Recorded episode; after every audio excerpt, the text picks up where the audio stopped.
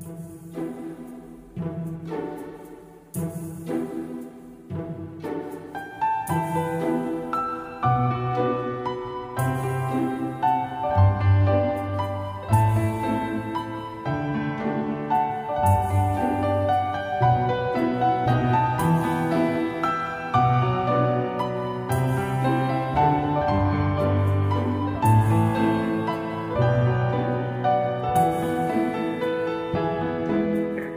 嗨，皆さん、こんにちは、マスです。大家好，我是川啊，欢迎收听本期的漫谈日本。那在前几天呢，有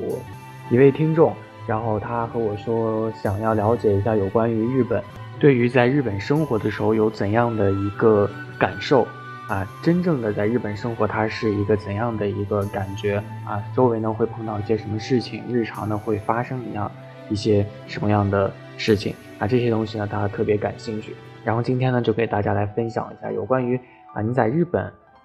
真正的生活啊，或者说在日本这样的一个大环境里面，咱们留学生或者说咱们真正的一个外来的国家的人，他是有一个怎样的一个感受啊？首先说一下自己，因为自己呢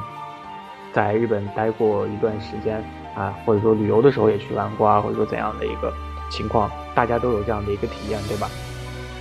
啊，刚来日本的时候，可能大家也在其他的，呃，在国内的时候就已经调查过一些有关于日本环境会有一个怎样的和国内的不同啊。但是其实真正的你来到日本之后，你就会发现，其实日本和大家呃网上搜索出来的东西，其实或多或少还是有一些不同的啊。比如说网上，咱们现在可以搜索到网上，比如说日本的上下级关系特别严格。大家如果搜过相关的信息的话，就知道啊，其实每次搜日本的一些东西的时候，都会有这样一条啊，就是日本的上下级关系特别特别严格啊。但是其实你在岛就是岛国你生活过的话，你就会发现一个最大的感受就是，中国的无论是留学生也好，还是去旅游的人也好啊，他们。在岛国啊，在日本的中国人，他们都是很热情、很好亲近的，而且他们都特别特别的照顾后辈。当然，这里呢特别指出，并不是所有的，因为其实在日本有一个现象，就应该说全国、全世界都有这样的一个现象，就是校园欺凌的现象啊。你在校园当中有可能会入一些特别特别不正规，或者说也不能说不正规吧，正规的学校也会有校园霸凌的这样的一个现象。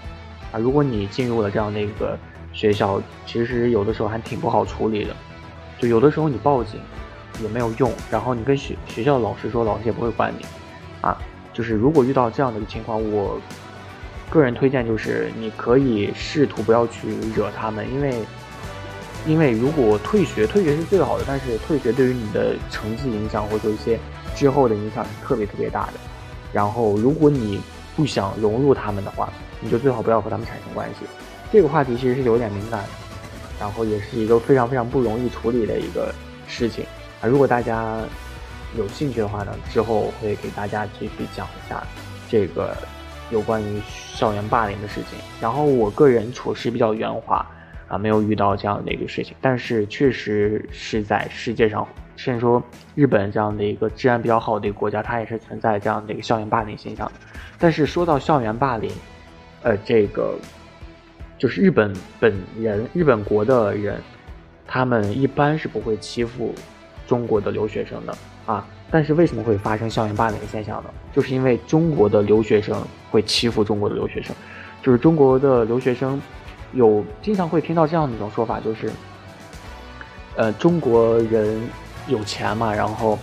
学习不好，他们就会选择留学这样的一条出路。经常会听到有人会说这样的话。然后确实这种现象就发生了，就是中国留学生，然后当时可能学习不太好，然后当时是个混混在国内，然后去了日本留学之后，就会在当地的日本学校组建一个团体来欺负真正的想去学习的这样的一个人，就这种情况特别特别多的。然后刚刚说到，就是其实很多中国的留学生是比较热情的，当然仅仅除了这些人之外。啊，都是特别特别热情的。然后中国的留学生之间的人和人的距离也是比较近的啊，比如说一些啊大学院士啊、博士生啊这些的大前辈啊，都是可以和刚入学的这些后辈一起去吃饭的，也是可以 A A 制，也是可以谈笑风生，也可以相处的特别开心。然后你在本国人的交际圈处理完之后，你可能还要去到跟日本人去交流啊，有这样的一个日本人的一个交流圈，所以，呃，你会发现和国内的人不同啊，你和这个日本人呢，如果是特别特别高的一个上司的话呢，你可能都会存在一种一种隔阂啊，但是你和一个和你高不了多少的一个等级的日本前辈去吃饭的话，可能你会觉得日本的。人的这个关系是非常非常严格的啊，但是其实真正生活的时候不是这样子的。很多网上去写，就是说，无论这个前辈比你入圈入行多久多早，他都是你前辈，你一定要对他毕恭毕敬啊。但是真正生活起来，其实如果是很好的朋友的话，也是无所谓的，也不一定一定要去使用这个敬语，因为有的时候日本人其实他也不太喜欢使用这个敬语的啊，所以。我感觉还是蛮不错的，就是日本人的上下级的关系没有那么的严格，啊，没有那么严格。当然，这个没有那么严格，是你和这个人的关系特别特别好之后，然后也当然也不限于你和一个非常非常大型的一个前辈啊，你和一个非常大的前辈以及上司的话，最好还是国内也好，国外也好，都是有这样的一个懂规矩、懂礼貌的这样的一个感觉的。所以，但是在日本呢，这种懂礼貌讲。礼貌的这样的一个场合，它是比较多的啊，相对于国内是特别特别多的，同样也需要瞻前顾后，就去注意一下，啊，相互的一个关系，相互的一个礼貌的一个行为，这种感觉。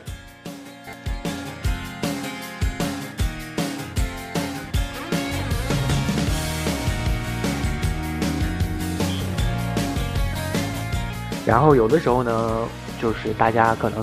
听了一些。看到网上的一些建议，就随意去和日本人的关系处理得很远，甚至说有的时候可能会和大前辈去搞一些玩笑啊。当然这些都是不可不合理的，你一定要去适度把握这样的一个距离啊。在日本呢，你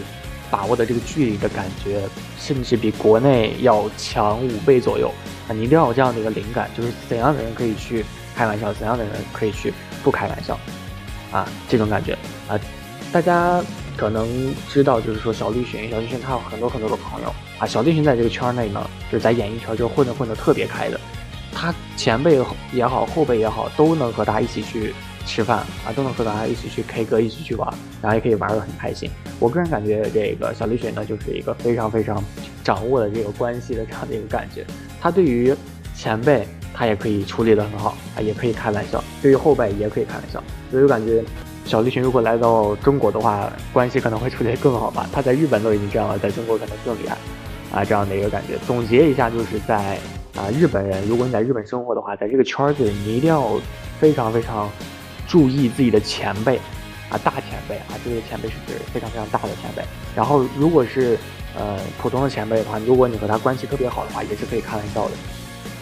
这样的，但是你在中国人留学的圈子里面，你想到的可能更多的就是自己的后辈去服务他，啊，这样的一个感觉。但是这里有一个重点，就是跟比你小的一个日本人后辈相处的话，你也得适当摆出就是让后辈尊重的前辈的那种高高在上的一个姿态，啊，什么意思呢？就是你在日本人跟日本人相处的时候，如果你遇到了后辈，你也得适当的去装一下，装一下前辈的一个姿态，啊。这种感觉，因为他们在日本人的这样的一个社会阶级中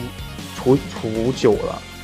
就有一个这样的一个思考的一个模式。如果你不这样的话，就感觉很奇怪，他们就会觉得很奇怪。所以，其实我之前几期节目为什么说日本人他的一个，呃，他是一个非常非常严谨的人？这个严谨有的时候有好处，有的时候也有坏处。在这个时候呢，坏处就体现出来了，对不对？我不知道大家是怎么想的。我个人觉得日本人这种生活方式其实是挺麻烦的。就是最开始的时候，你可能觉得日本哪里都好，但是处的时间久了，尤其是你在日本上班之后，你会觉得真的很麻烦，尤其是敬语，哇，太麻烦了。对于一个学语言啊，第二语言、第三语言的人来说，是真的很麻烦。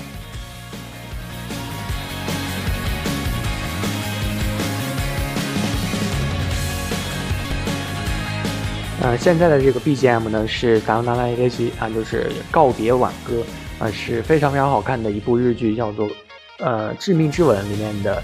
呃苏打啊，就是这个菅田将晖演唱的一首歌，非常非常好看。现在这个是伴奏，然后继续我们的节目。刚刚和大家说到的呢，是有关于日本人在生活日常生活方面，他是有怎样的一个对于上下级的一个处理的关系，大家应该如何去解决啊？接下来要说的呢，是有关于日本人和咱们中国不太一样的，就是你在日本人生活久了，你有怎样的一个感受？第二就是你在。咱们天朝经常会发生请客的现象，我不知道大家有没有。就比如说你在上学的时候，会经常和舍友去，我买一杯奶茶给你，然后之后你可能不太介意这个钱究竟花了没有，因为是好朋友嘛。有的时候会请客啊，这样子，这种事情挺多的。然后，但是你在日本的话，你真正的无论是在学校还是和一起同住的一些宿友啊、舍友这种情况，你只要这个人是个日本人。你请他客，啊，这个时候呢，你不用担心，他可能会在接下来的立马就会把这个可以还的东西还给你，甚至说你请了客之后，他立马就会付给你钱，啊，一般来说，在日本的话呢，这种请客的现象是特别特别少的，也就是说，日本人大家都听说过 A A 制是特别特别普遍的，啊，很少有请人吃饭这种的说法，啊，都是各自拿各自的钱，啊，除了你俩的关系特别亲密，比如说我的女朋友。啊，甚至说是怎样啊？当然，有的时候这种女朋友和男朋友之间也基本上都是 A A 制，但是现在好像随着社会的发展，这几年好像也比较改观了，就是也不太互相在意这些事情。总之就是可以说，在金钱方面，他们是有很大的一个认真的一个这样的一个感情的，啊，特别特别的厉害。就这种情况特别的厉害。总结一下，就是很多日本人很多时候都无法。容忍自己有欠别人或者说别人欠你的这样的一个情况出现，啊，然后日本人人也发明了很多就是单词或者说一些短语啊，这种短语和单词经常就是表现关照自己的人送礼物或者表现感谢的表示感谢的这种的一个习俗啊，专门用来表达这个词语，然后。有的人其实很讨厌收礼物，就是因为他们收到礼物之后会绞尽脑汁去回礼啊，去想怎么回礼啊。有的时候，比如说元旦的时候，大家会送一些贺卡，或者就是送这种年贺状，啊，收到的人就一定要去回一张，所以有的时候特别特别麻烦啊。但是有的时候，就从这些地方也可以看出日本人他是特别特别谦卑的，啊，因为你得到了照顾之后，一定会表示感谢嘛，收到的东西也一定要去回礼，有这样的一个认真或者说执着这样的一个感觉，当然是从不同方面去看。所以大家来到日本之后，可以不妨去学一下日本人，就比如说给关照自己的房东啊、大学里的同学、老师啊、打工地方的老板啊，去送一些自己的就是小礼物，对这种感觉，有的时候会让人和人之间的关系更加的融洽。而且这几年呢，也不是这几年吧，就是已经很长时间了，啊，在日本租房的时候都会给房东送一笔钱，这笔钱不是定金，就是专门用来去感谢房东的。啊，和咱们天朝是不太一样的。这个情况已经发生了很长时间了，啊，就是和这个相对应的，对于钱是很看重的。有的时候可能不想送人钱，以及不想欠别人钱，但是有的时候，并不是就是只说我要缺钱啊。这个时候指的也是啊，我可以对于钱看得很重，我送给你钱，然后你的态度就会比我好一点，啊，类似这种感觉。我不知道说的大家听懂了没有？其实，在日本呢，这种。和国内不同的现象是很多的，然后感受其实还是比较多的。以后如果有更多的机会的话呢，会和大家继续分享的呀。歌点错了，歌点错了。然后大家可能之后还会有一些有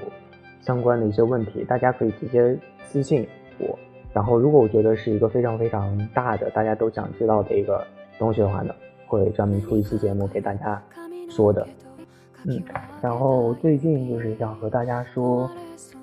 每就是大家听我上期节目的嘛，就是一些类似于日常的一些，就类似这种的节目，可能最近会发的比较多啊，因为想记录一下日常的生活。因为最近发现很多，呃我回听了一下自己的一些节目，然后发现大多都是一些纪实性的一些这种内容啊。虽然我的节目。本来也是主打的这样的一个风格，但是最近想以自己的一个记录生活啊，也作为一个主要的一个目标，因为以后可能没空做主播了，然后有的时候也想回顾一下自己的内心啊，究竟是怎样的？究竟是不是应该这样去做？然后有这样的一个想法，就想想多做一些自己的事情吧。最后就就就这个意思。然后大家如果有听到类似这样的一个内容，也不要诧异，就是为什么哎，船怎么开始记录自己的生活，不讲日本的知识了？其实也讲啊，只不过是就偶尔会说啊，偶尔会说一下自己的生活啊，类似这样的一个插入。嗯，那今天的节目呢就这样。然后现在的这一首